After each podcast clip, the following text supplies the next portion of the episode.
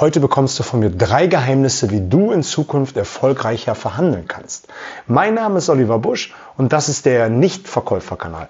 Ich freue mich, dass du hier mit dabei bist, um an deinen Überzeugungsfähigkeiten arbeiten zu wollen.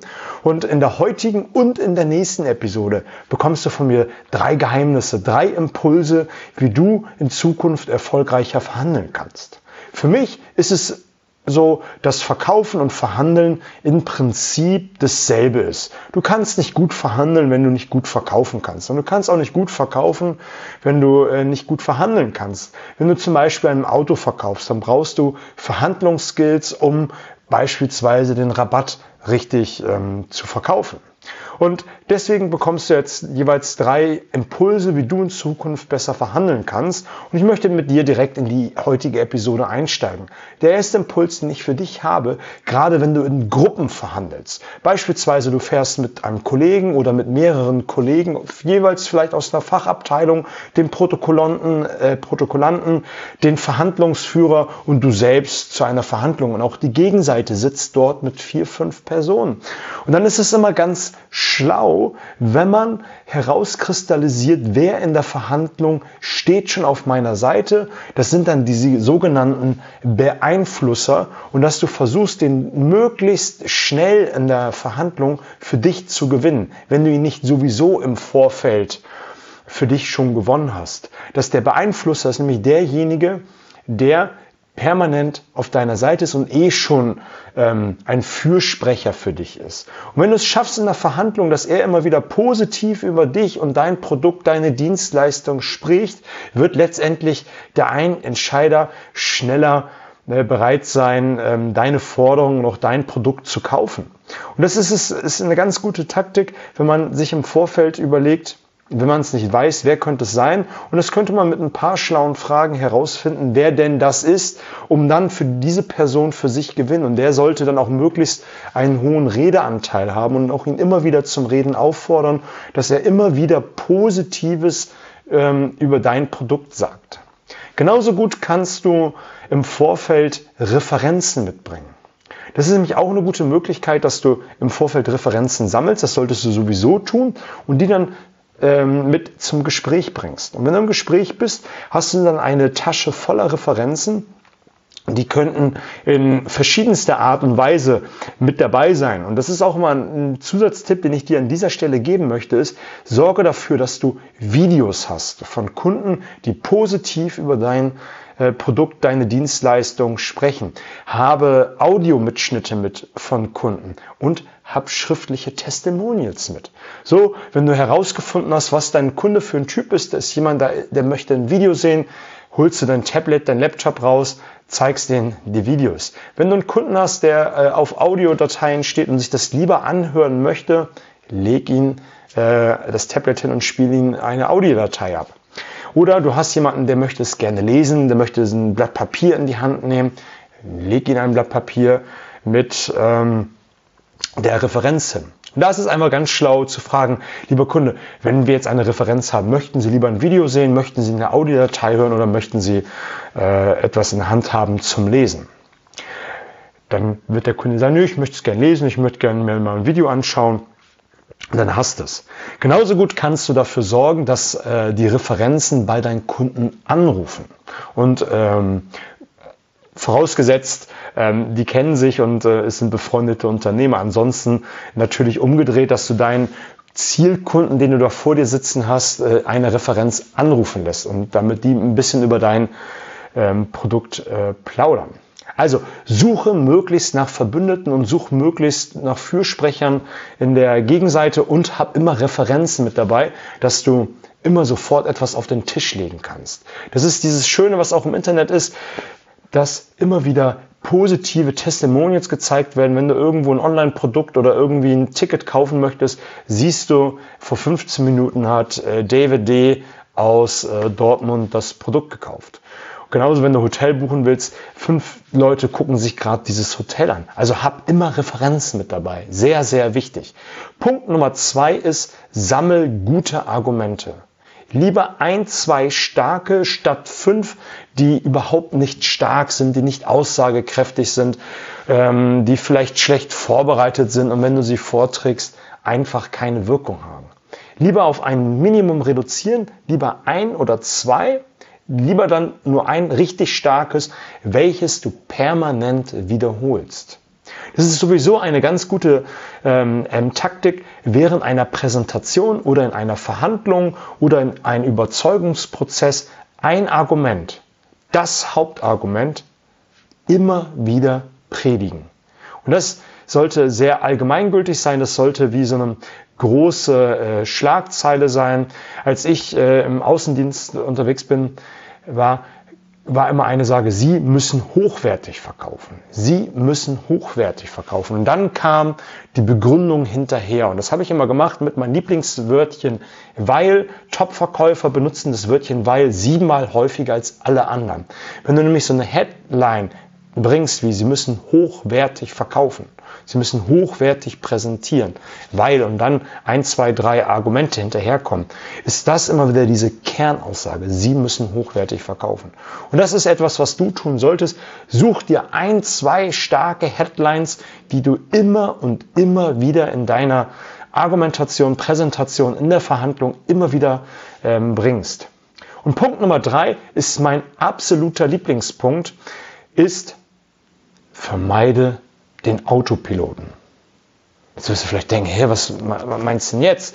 Ich meine folgendes. Stell dir vor, du fährst zum Kunden oder du empfängst den Kunden bei dir, du hast den Termin, hier sitzt gegenüber und die Verhandlung läuft ab wie ein Film. Der eine ähm, bringt etwas vor, dann bringt der nächste etwas vor, man stellt die eine oder andere Frage und man ist mehr oder weniger nicht ganz bei der Sache. Man lässt es einfach so laufen, weil man es immer so macht. Die äh, Verhandlung läuft äh, in Automatismen. Die eine Seite stellt eine Forderung, man stellt eine Gegenforderung und, und, und und lässt es einfach so laufen.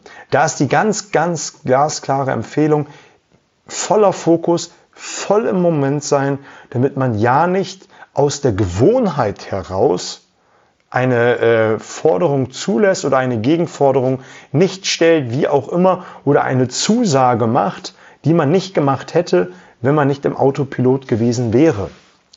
Eine Sache, die ich aus dem NLP genommen habe, die ich in, der, äh, in den Verhandlungstrainings auch immer wieder sage, ist, geh immer wieder in die Metaperspektive. Was meine ich denn jetzt damit? Ich meine damit, dass du für einen Moment quasi gefühlt aus dir herausgehst und mal die Verhandlung aus der Vogelperspektive für einen Moment betrachtest. Du betrachtest die Gegenseite, du betrachtest deine Seite und schaust einfach mal für einen kleinen Augenblick, was da so passiert. Und du wirst feststellen, dass äh, du Dinge siehst, die du sonst nicht gesehen hast.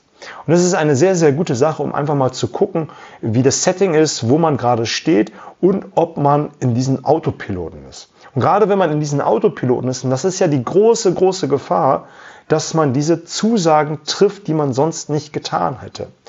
Wenn du aber voll im Fokus bist und völlig bei der Sache und immer wieder überprüfst durch die Metaperspektive, ob du im Fokus bist, wirst du es nicht tun. Du wirst sofort merken, oh, da ist eine Forderung, da muss ich mal kurz überprüfen. Sei es, dass du äh, erst in die Metaperspektive gehst, weil du für dich den Anker gesetzt hast, jedes Mal, wenn eine Forderung kommt, ich gehe einmal kurz aus der Situation heraus, um zu überprüfen, wo ich gerade stehe. Hilft dir das immens. Und das ist echt ein goldwerter Tipp, den ich mal bekommen habe. Und an dieser Stelle möchte ich dir noch einen Zusatztipp geben. Und der lautet, wenn du aus der Metaperspektive schaust, Schau genau dann auf die Punkte, die dir Unbehagen bereiten. Es kann zum Beispiel etwas sein, dass ähm, dein Geschäftspartner, also die Gegenseite in dem Fall, eine Forderung auf den Tisch bringt, wo es dir in der Magengegend einmal so richtig zusammenzieht und du ähm, ein schlechtes Gefühl hast. Und da ist es ganz schlau, mal eben fix in die Metaperspektive zu gehen, um zu schauen, ob der Gegenüber eine Körperbewegung gemacht hat, die dich vielleicht erzürnt, die Stimmlage, die äh, dieses Unbehagen ausgelöst hat oder vielleicht auch die Forderung als solches und betrachte das einmal. Und dann machst du dir klammheimlich irgendwo eine Notiz. Notizen solltest du dir sowieso während der ganzen Verhandlung und auch im Verkaufsgespräch machen und dann fällt das gar nicht auf, dass du dir eine Notiz machst. Also mach dir einfach zu diesem Punkt, der dir eine, ein, ein unwohles Gefühl in der Magengegend macht oder wo auch immer, kann ja in der Schulter oder im rechten Bein sein, ist ja bei jedem anders, dass du anfängst, dir eine kleine Notiz zu machen. Und wenn du dann später das Gespräch reflektierst, nämlich ähm, was wurde besprochen, welche Forderungen wurden auf den Tisch gebracht, wo hat man sich geeinigt, wo nicht und so weiter und so fort, guckst dir auch die Notizen an, wo, wo es besonders gut lief, was ähm, du für gute Argumente gebracht hast. Das sollte man sich ja auch mal notieren, was äh, gut funktioniert hat. Und natürlich die Punkte, die dir Unbehagen äh, bereitet haben. Und das ist ja dann nämlich die Aufgabe, die dann hinterherkommt, dass du anfängst, wie so ein kleiner Detektiv mal zu überprüfen, warum es dir Unbehagen hat. Die meisten Dinge kommen ja aus der Kindheit. Und da kann es ja gut sein, wenn ähm, die Gegenseite eine Forderung gebracht hat, die dich vielleicht an deine Kindheit erinnert und du weißt es gar nicht mehr und vielleicht haben deine Eltern oder wer auch immer mal, wenn du äh, Mist gemacht hast und nicht das gemacht hast, was die Eltern wollten, mit einer sehr energischen, mit einer sehr bösen Stimme ähm, dir das verboten. Und wenn jetzt dein Geschäftspartner, also die Gegenseite, so eine Forderung bringt und äh, auch so eine ähnliche Stimme hat wie die Eltern oder Oma, Opa, wie auch immer, dass man das damit verbindet und äh, deswegen selber so ein Unbehagen kriegt. Und wenn man diesen Knoten für sich gelöst hat, wirst du jedes Mal an dieser Stelle nicht dieses unbehagliche Gefühl haben und vielleicht Konzessionen machen oder bestimmt Konzessionen machen, die du sonst nicht gemacht hättest. Und das ist ein Tipp, den ich von meinem Coach gekriegt habe, der absolut Gold wert ist, der super, super ist, der mir seitdem viele, viele Euros ähm, gespart hat. Wenn du jetzt Lust hast, mit mir einen Coaching-Workshop zu machen, geh auf meine Seite dernichtverkäufer.de. Ich helfe Menschen und das ist mein Bestreben, dass sie abends, wenn sie nach Hause kommen, nicht denken, what the war das ein schwieriger Tag. Ich habe wieder nicht meine Preise durchsetzen können. Ich habe wieder mehr Zugeständnisse gemacht, wie ich eigentlich wollte. Ähm, kannst du gerne mit mir arbeiten? Ich biete entweder Workshops an oder Coachings. Da habe ich verschiedene Coaching-Angebote äh, zusammengestellt auf meiner Seite der nichtverkäufer.de in einem Wort oder jeweils mit Bindestrich und Verkäufer mit AE. Findest du natürlich auch in den Show Notes. Interessierst du dich für eins der äh, Coaching-Angebote? Schreib mich an, schicke ich dir gerne einen Gutscheincode, weil ich jetzt denke, in dieser schwierigen Zeit sollte sich jeder einmal resetten, denn, denn wenn es dann wieder losgeht, sollte man gewappnet sein, um ja, möglichst stark angreifen zu können. In diesem Sinne, bleib gesund, viel Spaß, alles Gute.